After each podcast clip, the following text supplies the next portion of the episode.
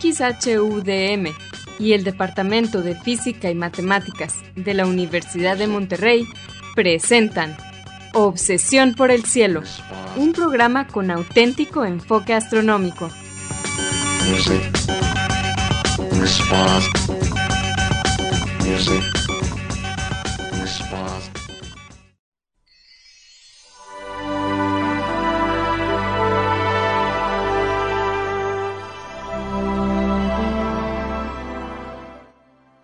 buenas tardes, sean todos bienvenidos a Obsesión por el Cielo, el único programa con enfoque astronómico y de exploración espacial en la ciudad de Monterrey y en la República Mexicana.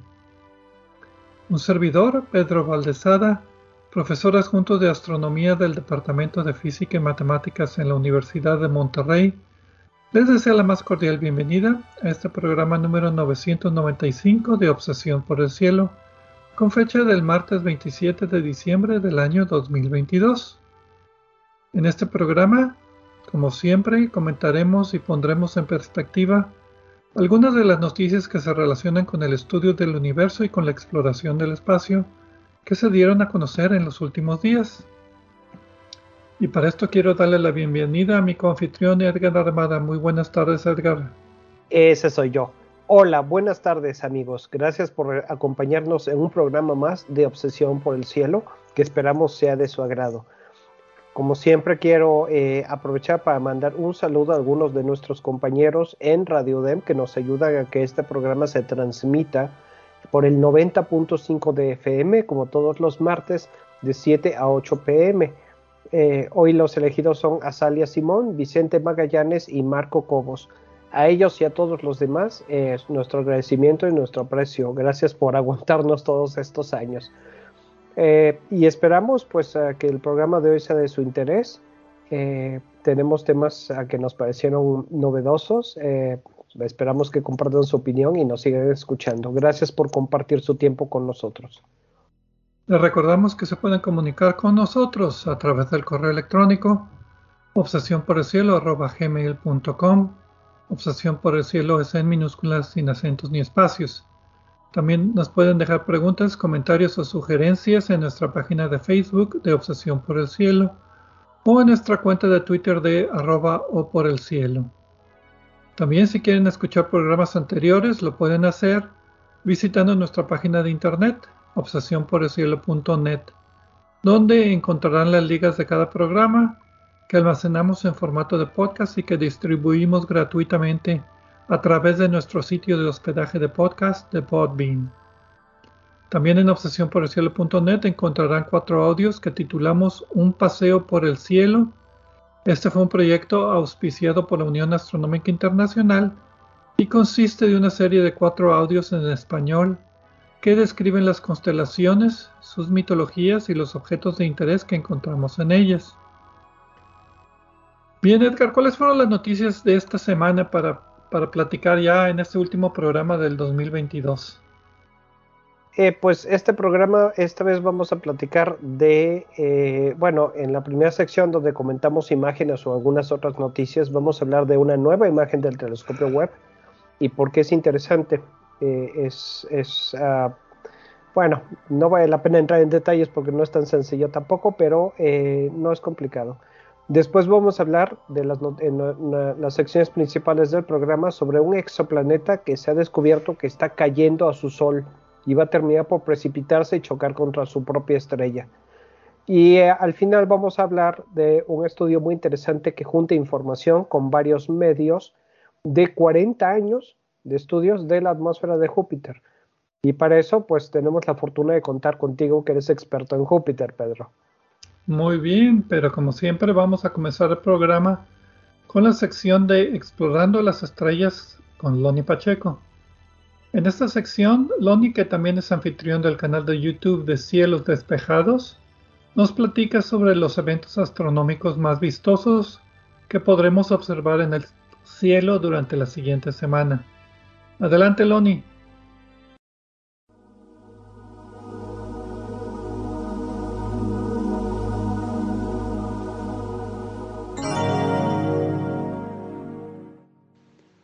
Hola amigos, Soy Pablo Loni Pacheco, instructor de astronomía en el Observatorio de las Termas de San Joaquín, donde me encuentran todos los fines de semana. Soy también conductor del canal de YouTube Cielos Despejados, tu canal de ciencia y astronomía en español. Bienvenidos a este espacio dedicado a los eventos celestes venideros. Esto es del 27 de diciembre de 2022 al 3 de enero de 2023. Los horarios estarán dados en tiempo del centro, que es válido para Monterrey, Guadalajara y Ciudad de México.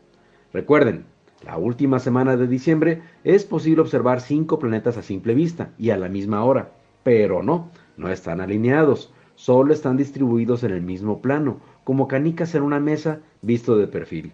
Tampoco, como leí por ahí, están reunidos. De hecho, Venus y Marte están en extremos opuestos del cielo. Venus y Mercurio, los más cercanos al Sol, se ocultarán primero. La rotación de la Tierra hace que se pierdan tras el horizonte suroeste, tal y como lo hizo el Sol minutos atrás. Y para los que observamos con telescopio, Venus y Mercurio nos ofrece una fase. En el caso de Venus se ve redondo como una pelotita, porque está bastante atrás del Sol, y Mercurio se ve como media luna. Esta se distingue cuando se observa con una magnificación muy alta. Es posible que la cercanía al horizonte haga que la atmósfera descomponga los colores de los planetas, que se vean con un copete y una barba azul y roja. Esto es porque se están dispersando ya que la atmósfera se comporta como un prisma y separa sus colores. Saturno exhibirá sus anillos y es fácil ver a Titán, su satélite natural más grande. Júpiter, muy alto y brillante, lo veremos cruzado por dos cinturones ecuatoriales y rodeado por tres o cuatro satélites que son los que descubrió Galileo Galilei. Puesto que también se mueven sobre un plano estos cuatro, a la altura del Ecuador, entonces también parecerá como que si estuvieran alineados a su alrededor. Finalmente, Marte revela tanto detalle como no veremos en dos años más. No desprecien el hecho de que ya pasó la oposición, todavía se ve con detalle. Sus mares, manchas oscuras, sus nubes claras y azules, el copete blanco de su casquete con hielo y su inconfundible color barro o melón. Marte es el planeta que durará más horas visible durante la noche, y madrugada, pues este mes, como ya lo comentaba, llegó a oposición, de manera que es visible prácticamente toda la noche y madrugada, y son las mejores fechas para verlo con un brillo intenso y más detallado en nuestros telescopios. No se conformen con 5 minutos de observación, aprovechen para verlo tanto tiempo y tantas noches como les sea posible, y se sorprenderán de cómo la vista se agudiza al grado de distinguir rasgos sutiles.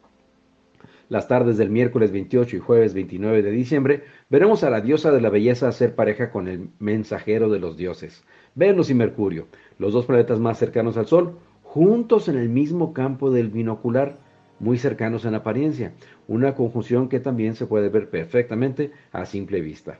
En tiempo universal, la conjunción de Mercurio con Venus acontecerá el 29 de diciembre a las 7.13 horas, con una separación angular aparente de 1.4 grados. Las parejas disparejas siguen esta semana.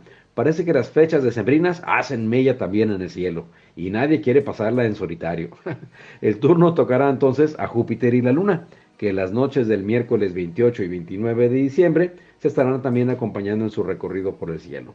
En tiempo universal, la conjunción de la Luna con Júpiter acontecerá el 29 de diciembre a las 10.29 horas, con una separación angular aparente de 2.4 grados. El jueves 29 de diciembre la luna aparecerá iluminada por la mitad, habiendo alcanzado la fase de cuarto creciente a las 7 de la tarde con 20 minutos. Y en tiempo universal, esto acontecerá el 30 de diciembre a la 1 hora con 20 minutos. El lunes 2 de enero a las 8.45 de la noche, saquen sus binoculares y vean quién acompaña a la luna. Este montoncito de estrellas tan peculiar son las Pléyades, conocidas también como las siete hermanas. Mi fanpage en Facebook es Diagonal Divulgador de Astronomía, seguido y sin espacios. Les recomiendo también darse una vuelta por la página de la Sociedad Astronómica de Monterrey. Los espero la próxima semana en Explorando las Estrellas con Loni Pacheco. Yo, como siempre, agradezco su amable atención y les deseo cielos despejados.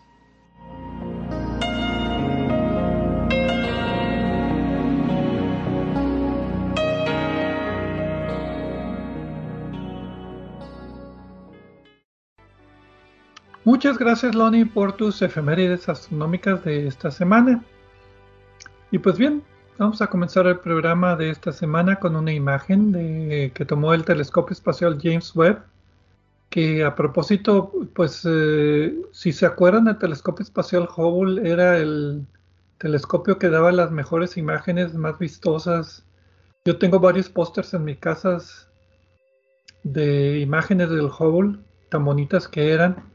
Pues bueno, las del telescopio espacial Webb ahora las supera por más de lo que queríamos eh, o que lo que esperábamos.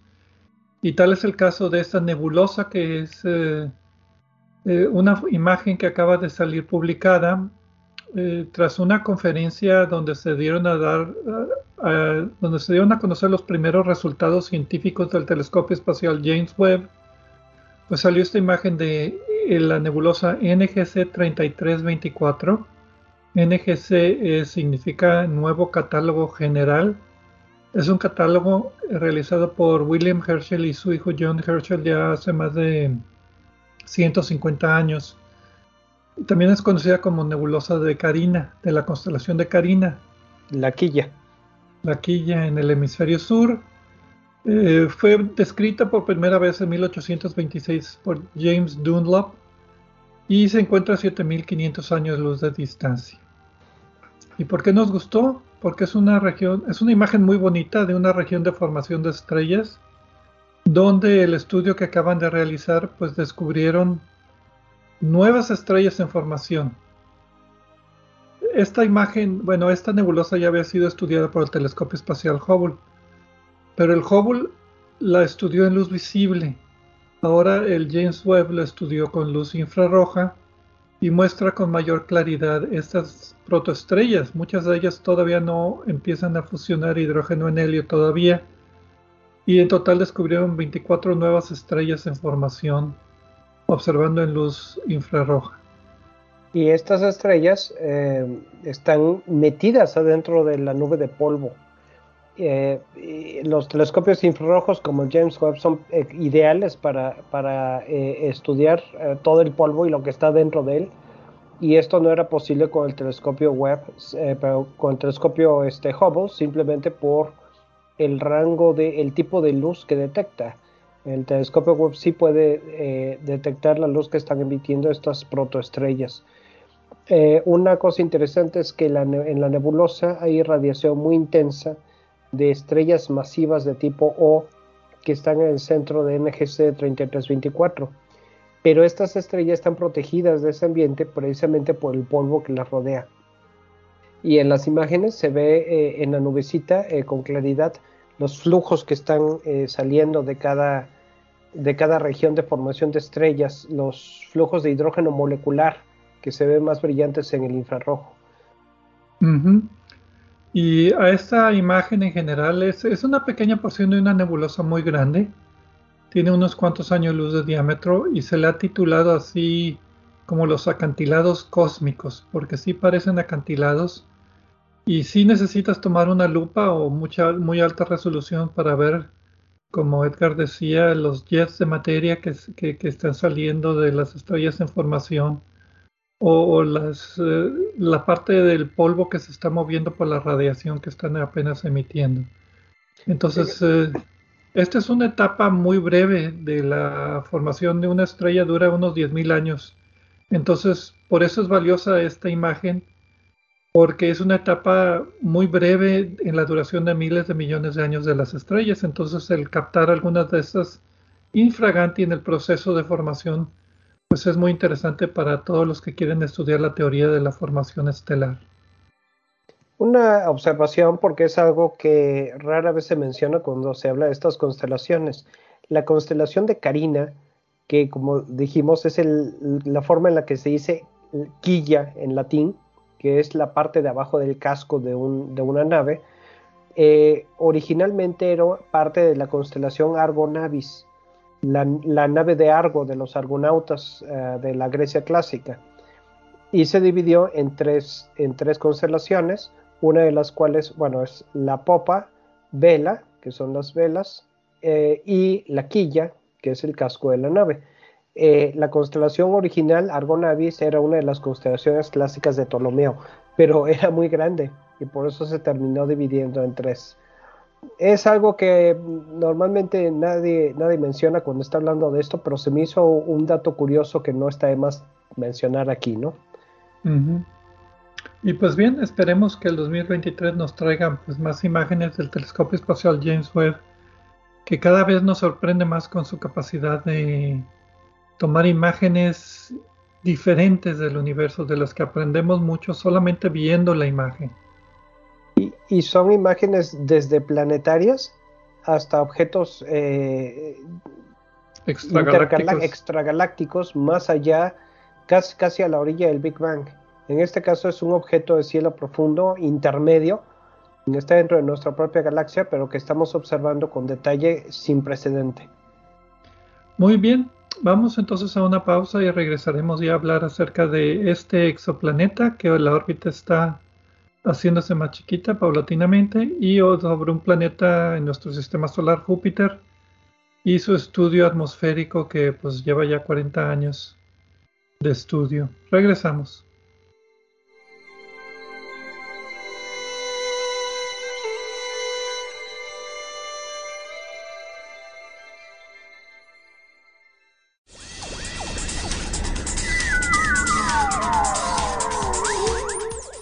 Explorando el cielo con nosotros. En un momento continuamos.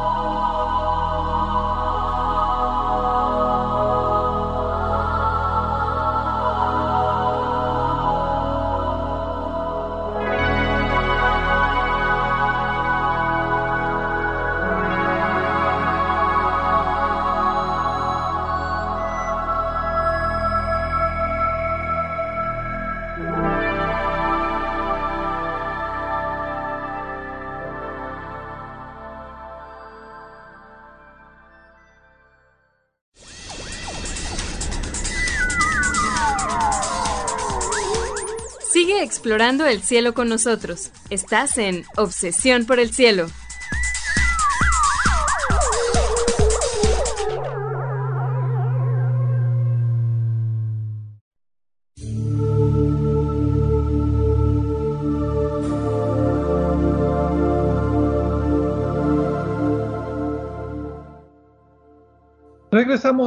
Obsesión por el Cielo, aquí con noticias astronómicas, un servidor, Pedro Valdés y Edgar Armada. En la primera parte del programa, aparte de las efemérides astronómicas de Loni Pacheco, hablamos de una muy bella, bonita imagen de los acantilados cósmicos, como fue llamada esta nebulosa, esta pequeña sección de la nebulosa de la Carina que llamaron los acantilados cósmicos, que es una región de formación de estrellas también conocida como NGC 3324 en la constelación de la Quilla, como Edgar mencionó, una constelación pues relativamente moderna. Y pues ahora nos toca hablar acerca de este, esta noticia que nos pareció interesante, coincidimos, porque pues es la primera evidencia clara de que, que muestra cómo la órbita de un exoplaneta se está haciendo cada vez más chiquita en términos dinámicos la órbita está decayendo y eventualmente el planeta pues va a chocar con su estrella. Entonces esto es algo que se esperaba, que se había medio observado, pero esta es para mí la primera evidencia clara de que esto está sucediendo en el, en el pues bueno, en, en los exoplanetas que estudiamos. El título de la publicación es la posible muerte por marea, aquí lo puse, estas son eh, entre comillas mías, del primer sistema planetario de Kepler. Salió el 19 de diciembre en Astrophysical Journal Letters, está libremente disponible. Los autores son Shreyas Visapragada, Ashley Chontos, Michael Greklek McKean, y otros seis coautores de diversas universidades como el Instituto Harvard Smithsoniano, la Universidad de Princeton, el California Institute of Technology, Johns Hopkins, la Universidad de Hawái y otras instituciones más. Entonces, este estudio es acerca de uno de los primeros exoplanetas que fueron anunciados por la misión espacial Kepler, el Kepler 1658, también conocido como KOI-4. KOI es Kepler Object of Interest u objeto de interés de, de, la misión Kepler. Fue el cuarto objeto de interés, por eso es uno de los primeros que fueron anunciados en el 2009.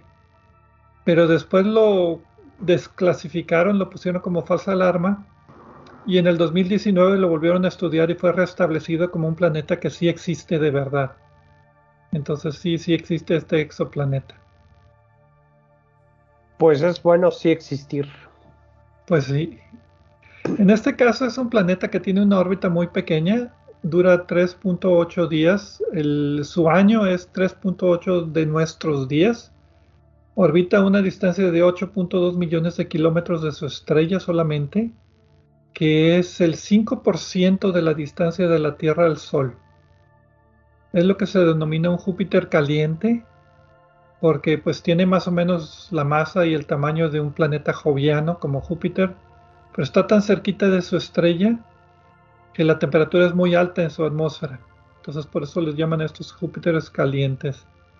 Y desde hace mucho se ha sospechado de que estos planetas emigran a su distancia local, o sea que no se forman tan cerquita de sus estrellas, sino que se forman a distancias considerables y por algún proceso todavía no muy bien conocido, emigra hasta estar cerca de su estrella. Y en este caso parece que sigue emigrando y que eventualmente va a chocar con la estrella y desaparecer. Pues sí, eh, recordemos, Pedro, que eh, la misión Kepler su objetivo era precisamente detectar exoplanetas y el método que estaban utilizando, eh, esta misión era el, tratar de observar los tránsitos, si la inclinación de las órbitas es adecuada, desde, la, desde, desde órbitas cercanas a la Tierra de nuestra posición en la galaxia, podemos observar la sombra que se produce cuando estos planetas cruzan enfrente de sus estrellas.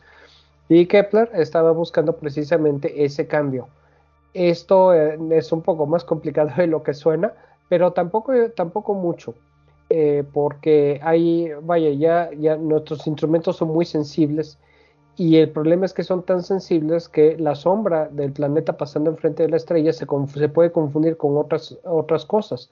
Por ejemplo, cambios en el brillo de la estrella, manchas estelares, como las manchas solares que se producen en nuestro Sol. Entonces hay que utilizar varias técnicas estadísticas y matemáticas para eh, quitarle el ruido a la señal y saber realmente cuando un planeta está pasando enfrente.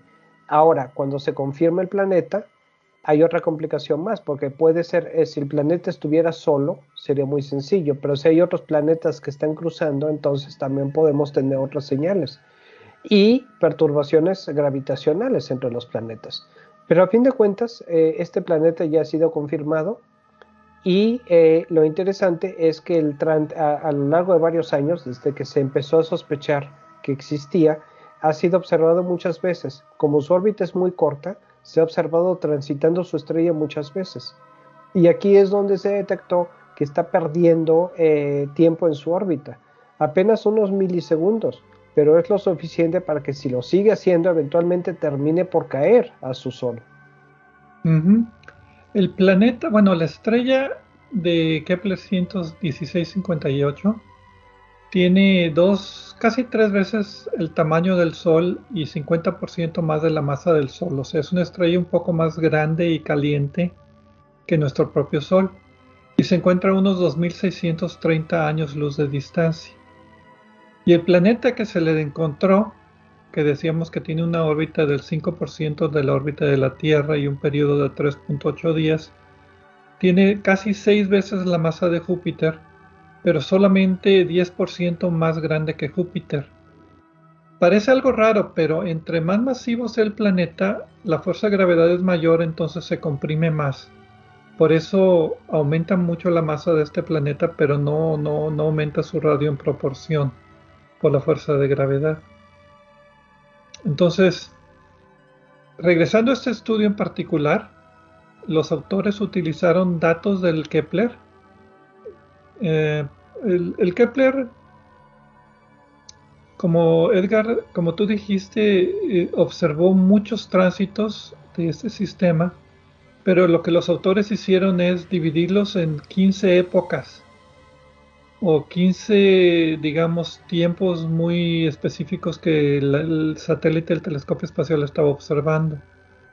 Entonces, durante la observación, durante cada periodo de observación observaron X números de tránsitos y esos X los juntaron en una sola curva de luz. Algo similar como lo que yo hacía con mis observaciones, que tenía, tomaba varias observaciones seguidas o tan seguidas como ponía y después las, combinaba para formar una curva de luz, o sea, cómo baja el, brillo. Que a propósito, esta estrella es tan brillante y el planeta es relativamente pequeño que el, cambio de brillo es nada más del 0.2%. Cuando el planeta está enfrente de la estrella, tapa el 0.2% de la luz. Entonces no es... y, como quiera, las curvas de luz son muy, muy fáciles de identificar con la sensibilidad del Kepler y de otros instrumentos también. Ahora bien, el Kepler dejó de funcionar. Después de cierto tiempo ya no estaba observando la parte del cielo donde estaba esta estrella, se puso a hacer otras cosas. Y entonces los autores tomaron datos con el telescopio de ¿cuántos metros de Palomar? Hay eh, creo seis metros. Seis metros, sí me parece. Sí, el telescopio de Palomar de pues el que antes era el más grande del mundo. Sí, hace observaron, cuando empezamos con esto, ¿no? Sí, ellos utilizaron dos temporadas de observación, observaron varias veces el tránsito y las combinaron. Se puede ver que las curvas de luz en este caso son mucho más ruidosas, por hay mucho más, digamos, interferencia por la atmósfera terrestre. Y después vino la operación en el 2018 del telescopio espacial TESS, que es un telescopio como Kepler, que está diseñado para hacer observaciones de tránsitos de planetas extrasolares, pero que está observando todo el cielo en secciones. Entonces, tres de esas secciones contribuyeron a que tenían este sistema y juntaron las curvas de luz también de esas tres secciones o tres observaciones. Y en total tienen 15, 16, 17, 18, 20 sesiones de observación esparcidas en 13 años. Y eso fue lo que analizaron. Sí, y eh, me gusta mucho en el estudio una curva de luz, una, una proyección de la curva de luz si no hubiera decaimiento, si el periodo estuviera constante. Y eh, lo que están observando, donde se nota la diferencia de que el, de que el periodo órbita está, se está reduciendo. Esa es la figura 3 eh, del artículo. Sí, si quieren ver el artículo está eh, para, eh, de acceso libre. Y eh, brevemente, el, telescopio Hale que decías, que es el del Monte Palomar, tiene 5 metros. Yo alguna vez lo he visitado. me gusta que aunque ya es mm, un poquito viejito, todavía tiene tiene futuro y está en un lugar más o menos razonable, no como otros que, han, que han sufrido muchos efectos de la contaminación de luz, ¿no? como el, el los de Pasadena, donde, trabajaba Edwin Hubble y todos esos, ¿no? Sí, pero ya tiene que estudiar objetos puntuales porque estrellas o puntitos son los que pues más se aplicaría el uso del telescopio porque objetos difusos, como tú dices, con, la contaminación eh, lumínica, de Los Ángeles, pues como que ahí interfiere. Mm, Pero pues bueno. De Los Ángeles y San Diego. San Diego, ah, no, sí está más cerca de San Diego, ¿verdad? Que Los Ángeles. Pero bueno. Yo recuerdo, sí. Pero como quiera, pues eso es, un problema, pero todavía, todavía ahí está, está trabajando y me da gusto ese. Cuando, cuando yo empecé a, de niño, cuando empecé a ver libros donde hablaba de astronomía y me empecé a interesar por esto, era el telescopio más grande del mundo. Ahora, la, muerte de este planeta o la absorción por su estrella no va a ser próxima. La órbita, ellos encontraron que decae a un ritmo de 131 más menos 21 milisegundos por año. 130 milisegundos por año, o sea, no es nada, por eso se va a tardar todavía millones de años en que caiga la, a la estrella pero por primera vez se ha detectado, como decía, con una sin ambigüedades que la órbita está decayendo. ¿Y por qué está decayendo la órbita? Entonces, eh, analizaron los autores varias explicaciones, por ejemplo, que la estrella se esté acelerando, o sea, que se esté alejando de nosotros y que la velocidad vaya aumentando, de la, que se esté acelerando porque sea parte de un sistema binario, por, atraído por algún cúmulo, o que hubiera otra estrella en el sistema, o que la órbita del planeta tuviera lo que se llama precesión, o sea, un cambio de, dirección del perihelio y descartaron todas. Se quedaron con la idea de que las fuerzas de marea, de ahí el título original de Muerte por Marea, las fuerzas de marea con su estrella son las que están causando que el planeta esté degradando su órbita. Y esto también se explica muy bien por qué el planeta parece ser un poquito más caliente y más brillante.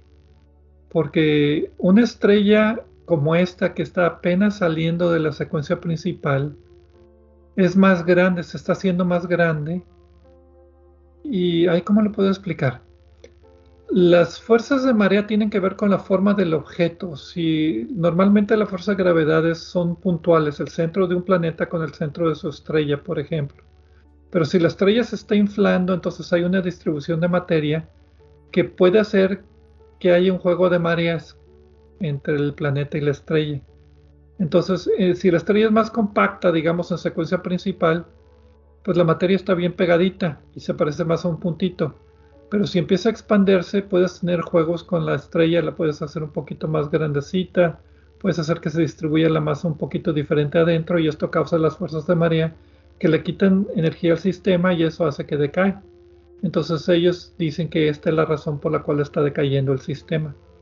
Originalmente eh, se observó que el planeta era por sí mismo, aparecía en las imágenes, eh, en los sensores como bastante brillante. Y la idea original era que era un planeta con nubes o con algo que hacía que fuera bastante brillante por sí mismo. Pero ahora los investigadores piensan que en realidad el planeta está caliente y que este calentamiento se debe a las mismas fuerzas, o sea, las fuerzas de marea que están haciendo que se caiga a su estrella. Es algo, eh, esta transferencia de, eh, de, energía es algo parecido a lo que se piensa que mantiene el calor debajo de algunas de las lunas de los planetas jovianos en nuestro sistema solar. Las fuerzas de marea están causando esta deformación que tú dices y esta deformación a su vez causa, genera calor que mantiene eh, gases o incluso agua en estado líquido ocasionalmente. Entonces la, energía de, que se disipa por la caída de la órbita de la estrella, se digo, del planeta, se va a calentar el planeta un poquito más de lo esperado. Así es. No sé, Pedro, si ya mencionaste, eh, Kepler 1658b está a 2600 años luz de nosotros. Si dijiste que es un planeta eh, tipo Júpiter caliente, claro, como una órbita de 3.8 años. días. Días, perdón, días. pues está difícil, está muy cerca de su estrella como para que no fuera el caso, ¿no? A menos que fue una estrella muy, muy débil. Pero es el caso ideal para identificar este tipo de efectos. Entre más cercanos de la estrella, pues mayor oportunidad de que haya interacción de fuerzas de marea y le quedan aproximadamente 3 millones de años antes de chocar con la estrella. Muy bien. Ok, pues bueno, esto es todo por lo que respecta a esta noticia acerca del exoplaneta cuya órbita decae. Y vamos ahora a un planeta que no es exo, que es intro, no sé cómo decirlo, de nuestro sistema solar, y que la órbita no está decayendo para ningún lado. Vamos a hablar de Júpiter regresando después de, este, de esta pausa.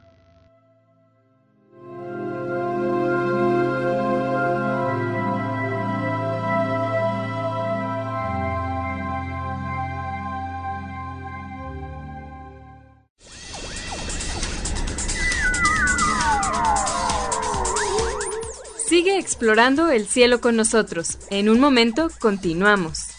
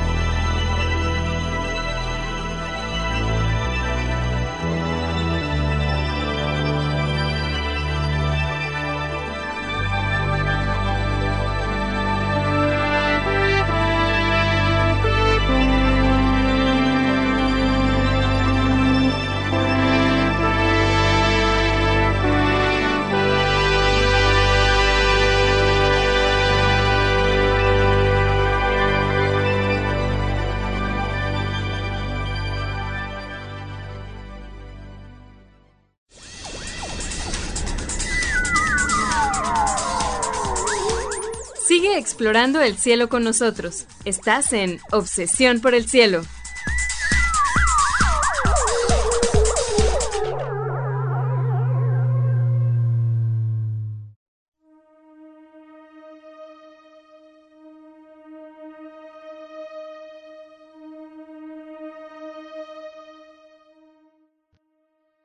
Regresamos a Obsesión por el Cielo con las noticias astronómicas de esta semana.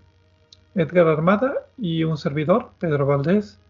En la segunda parte del programa hablamos acerca de un exoplaneta cuya órbita está decayendo por fuerzas de marea y que se espera que choque con su estrella dentro de algunos millones de años. Todavía falta mucho tiempo. Y en la pues primera parte, sí. Antes, ah, no, eh, antes de empezar con el resumen, quiero recordarles de nuestro programa Punto Focal. Ya pronto va a ser la siguiente edición, pero si no han escuchado el de este mes, eh, es el programa que se publica el primero de cada mes en eh, podcast, donde es don, con el doctor Gerardo Ramón Fox platicamos de varios temas. Y eh, pues escúchenlo, solo está disponible en podcast porque es un programa de más duración en donde platicamos un poco más calmado eh, varios, varios temas, ¿no? No necesariamente noticias, sino temas de interés general. De astronomía, por supuesto. El del mes de diciembre fue de cúmulos abiertos de estrellas. Y nuestro siguiente programa, pues lo anunciamos de una vez para que la gente lo espere con ansiedad. De una vez. Cúmulos globulares, hablaremos de ellos. Entonces, ¿dónde me quedé? Ah, sí, la primera parte tuvimos efemérides astronómicas de Loni Pacheco y hablamos acerca de una imagen del telescopio espacial James Webb de una región de formación de estrellas en la constelación de Carina. Y pues ahora en esta última parte de Obsesión por el Cielo vamos a hablar acerca de un estudio de la atmósfera de Júpiter que después de 40 años fue publicado con algunos resultados pues más o menos sorprendentes. extraños. Sí, extraños más que sorprendentes. Hay que decir para nuestro público que cuando hablamos de Júpiter, a Pedro le brillan los ojos. Sí, ahorita están brillando. No, no lo notan, pero bueno. No, no lo notan, pero también está con una sonrisa. El título de la publicación es Inesperada variabilidad de largo plazo en las temperaturas troposféricas de Júpiter. Salió el 19 de diciembre en Nature Astronomy el autor principal es Glenn Orton, que lo conozco muy bien, es experto en Júpiter que ha trabajado desde hace 40 años en este planeta. ¿Coincidencia? No. Arrate Antuñano, Lee Fletcher, Fletcher perdón, y otros nueve coautores, todos con nombres conocidos por lo menos por mí, porque trabajan en, Júpiter. Del laboratorio proporciona chorro de, de, ¿cómo se llama? De, ah, la Universidad de California Sí, este, pero, perdón Pedro, pero no trabajan en Júpiter, trabajan con Júpiter, están aquí en la Tierra. Ah, ellos y Júpiter trabajan juntos. Bueno, son de varias, son, de, ¿cómo se llama? Eh, gramática a un lado, todos trabajan en el mismo tema que es el planeta Júpiter.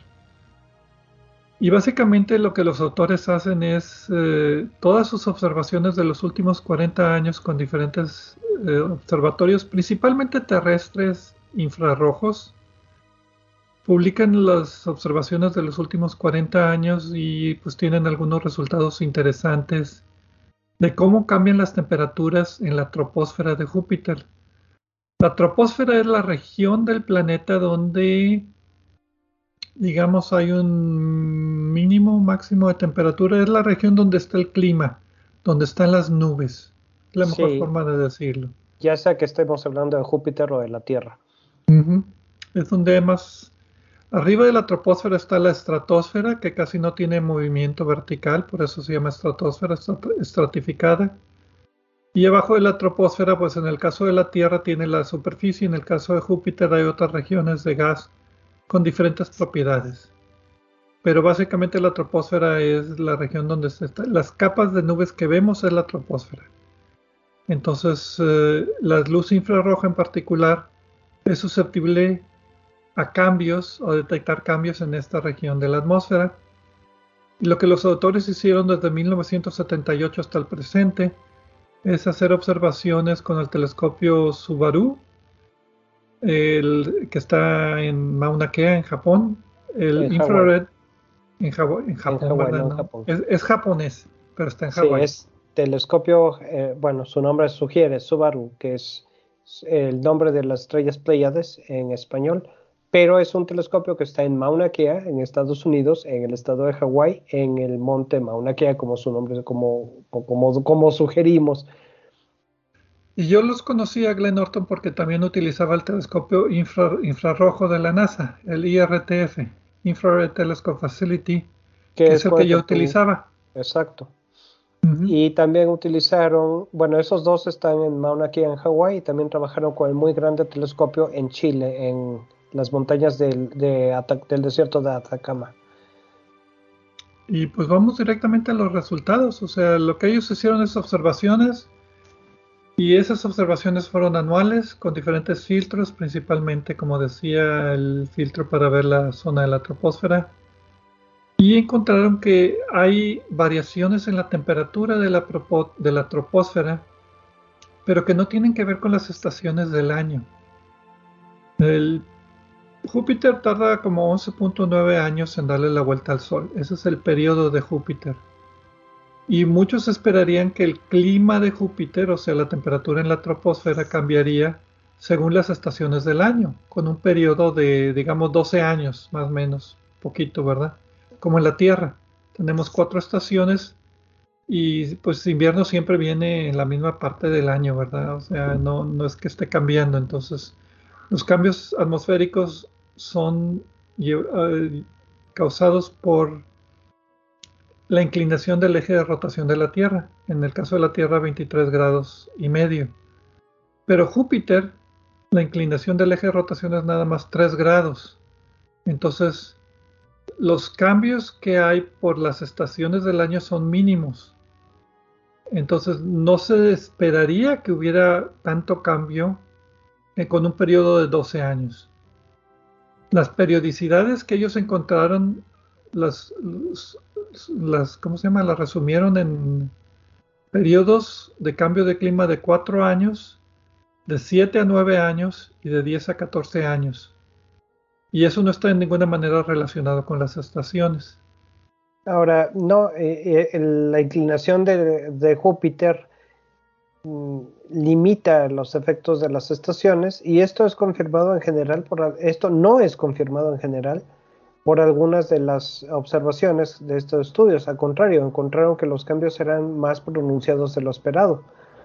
Eh, lo que yo siento que están tratando de hacer este grupo es eventualmente tener información para poco a poco empezar a integrar un modelo del clima de Júpiter, que de la misma manera que aquí en la Tierra podemos actualmente con los modelos actuales eh, predecir con mucha precisión eh, el, clima en unos días eh, a nivel global, tener algo parecido para poderlo aplicar en Júpiter, con la idea de después tener uno mayor todavía, uno mejor todavía, que pueda aplicarse para planetas similares en otras estrellas.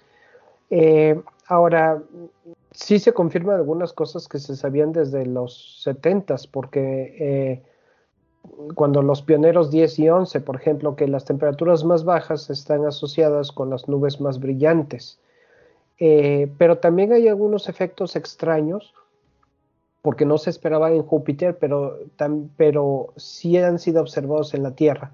Por ejemplo, una conexión entre eh, cambios de temperatura en regiones que están separadas por miles de kilómetros digamos que la temperatura aumenta en, una latitud específica en el hemisferio norte y en las mismas latitudes en el hemisferio sur la temperatura baja, como si se compensara, eh, como si fuera una compensación que ocurre de un ecuador a otro. Eh, esto es fundamental para los modelos climáticos globales, se ha observado aquí en la Tierra, pero no se esperaba encontrar esto en Júpiter por la poca variabilidad estacional. Y más aún, algunos de estos cambios sí tienen variabilidad estacional, pero otros no. Entonces, es, eh, digamos que es lo suficientemente familiar como para que empecemos a comparar con, lo, con la Tierra, pero lo suficientemente diferente como para que nos preguntemos qué es lo que está causando las diferencias.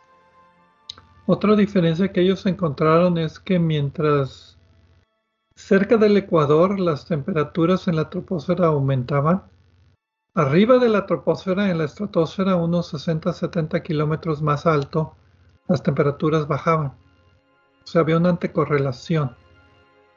Eh, y cuando las temperaturas en la estratosfera subían, las temperaturas en la troposfera sobre el ecuador bajaban.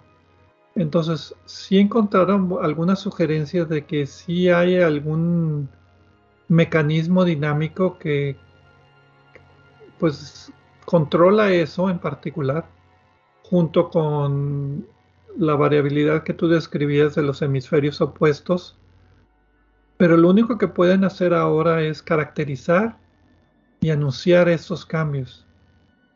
¿Qué es lo que lo causa? Pues eso ya depende de los modelos climáticos que pues estaba fuera del trabajo. El trabajo era meramente observacional, con algunas sugerencias de qué se puede explorar en la cuestión teórica para tratar de predecir estos cambios y como tú decías, hacer un modelo ya climático un poco más completo del planeta. Yo siento, eh, con lo poco que conozco de este tema y de este estudio, que una de las cosas que les falta a ellos es el modelo termodinámico, que por la composición de los gases atmosféricos de Júpiter, que es diferente a los de aquí en la Tierra, eh, la transferencia de, energía ocurre de una manera eh, ligeramente distinta por las características de las moléculas de estos gases. Yo siento que esto puede ser importante o no. Aquí en la Tierra estamos muy acostumbrados a trabajar con vapor de agua, pero eh, pues no tanto con otros gases, ¿no? Que abundan en la, en la atmósfera de Júpiter. Ahora sí tengo buenas esperanzas de que esto, combinado con algunas de las cosas que se han observado ya y que, se conocen bien aquí en la Tierra, eventualmente pueda derivar en el futuro no muy próximo, pero tampoco tan lejano, en un modelo que nos ayude a, predecir y a entender eh, un modelo general para los planetas gaseosos y su clima. Yo estoy un poco menos optimista porque una de las fuentes de energía principal para el clima de Júpiter es interno, no externo. Como en la Tierra, la mayor parte de la energía viene del Sol. El Sol calienta la superficie, la superficie calienta la atmósfera y eso causa todos los eventos climáticos que conocemos, excepto por unos cuantos como la capa de ozono y cosas por el estilo en la estratosfera. Mientras que en los planetas jovianos, principalmente en Júpiter, como no tienen superficie, mucha de la energía viene del centro y escapa hacia afuera. Entonces ese es un mecanismo poco comprendido que no sabemos cómo cuantificar muy bien en los modelos. Me parece muy buen punto. Y el, y el otro problema es de que hay muy poca energía del Sol. Estamos mucho más lejos entonces la dinámica es más interna que externa, excepto por la radiación ultravioleta, que es la que causa todos los efectos sobre la estratosfera. Y esto lo sé porque sí lo estudié bastantito. Me, Perdón. Perdón, Pedro, me parece muy buen punto. Eh, otra diferencia que, me, que creo que debemos de considerar es que aquí en la Tierra gran cantidad de la energía de nuestro Sol llega a la superficie y es convertida en radiación infrarroja por la superficie. En Júpiter, como no hay superficie, la radiación eh, es realmente absorbida en su totalidad a mayor o menor profundidad por la atmósfera. Y reemitida por diferentes longitudes de onda. En este caso ellos están viendo longitudes de onda de 20 micras, que es más o menos como decíamos la troposfera, donde están las nubes. Pero para mí, yo cuando estudiaba Júpiter, yo estudiaba la estratosfera. Y parte de estudiar la estratosfera es calibrar la energía que emite la troposfera. Y lo que saqué de este artículo es de que la troposfera es mucho más dinámica de lo que esperaba. Leí todo el artículo, este sí me lo eché, por ahí pongo la liga, hay una liga que dan para, es de cortesía. Entonces si lo utilizan, cuidado porque a lo mejor no, no los dejan bajar el archivo, pero los dejan ver y la calibración de los datos es fascinante porque para mí ese siempre era el coco, la calibración de los datos que tenía de la estratosfera. Yo me basaba en la, en la troposfera, los datos que tenía de la troposfera. Y por este artículo me estoy dando cuenta de que la troposfera es mucho más útil y que no se puede utilizar para calibración o autocalibración. O sea, necesito ir a una fuente externa como una, no sé, una luna o una estrella brillante para hacer la calibración correspondiente. Pero bueno, Eso ya son cuestiones técnicas que yo creo que nada más le importan a mí y a otras cinco personas que leímos el artículo. Sí, como, como decimos eh, con frecuencia, cuando sacamos un artículo que esto le interesa a cinco personas en, en, la Tierra y de esos cinco, tres somos los que lo escribimos. Pues sí.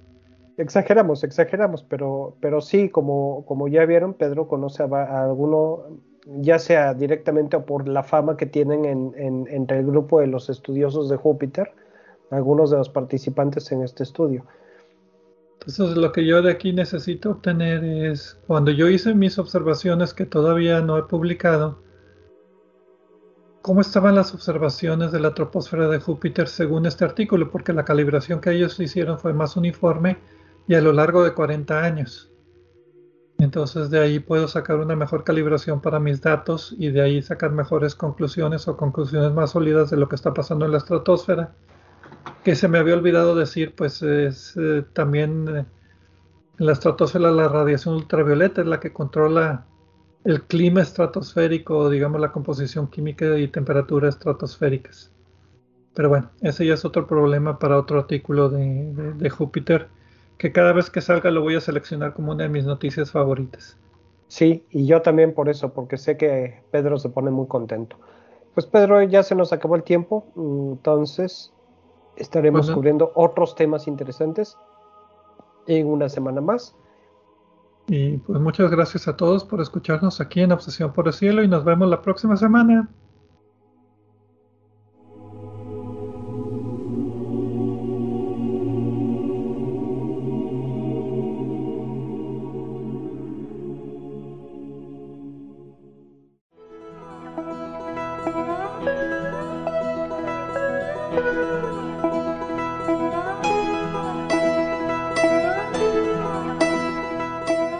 Les recordamos que a través de nuestra página en Facebook de Obsesión por el Cielo pueden encontrar vínculos a sitios con más información sobre el programa de cada semana.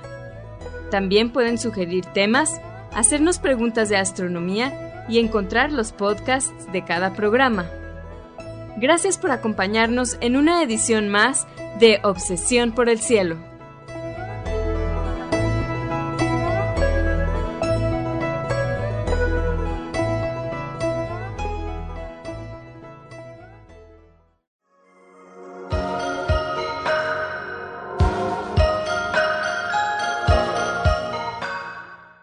Sintonizas XHUDEM 90.5 frecuencia modulada, 3000 watts de potencia, transmitiendo desde el Laboratorio de Medios de la Universidad de Monterrey. Avenida Morones Prieto 4500 Poniente, Colonia Jesús M. Garza, San Pedro Garza García, Nuevo León, México.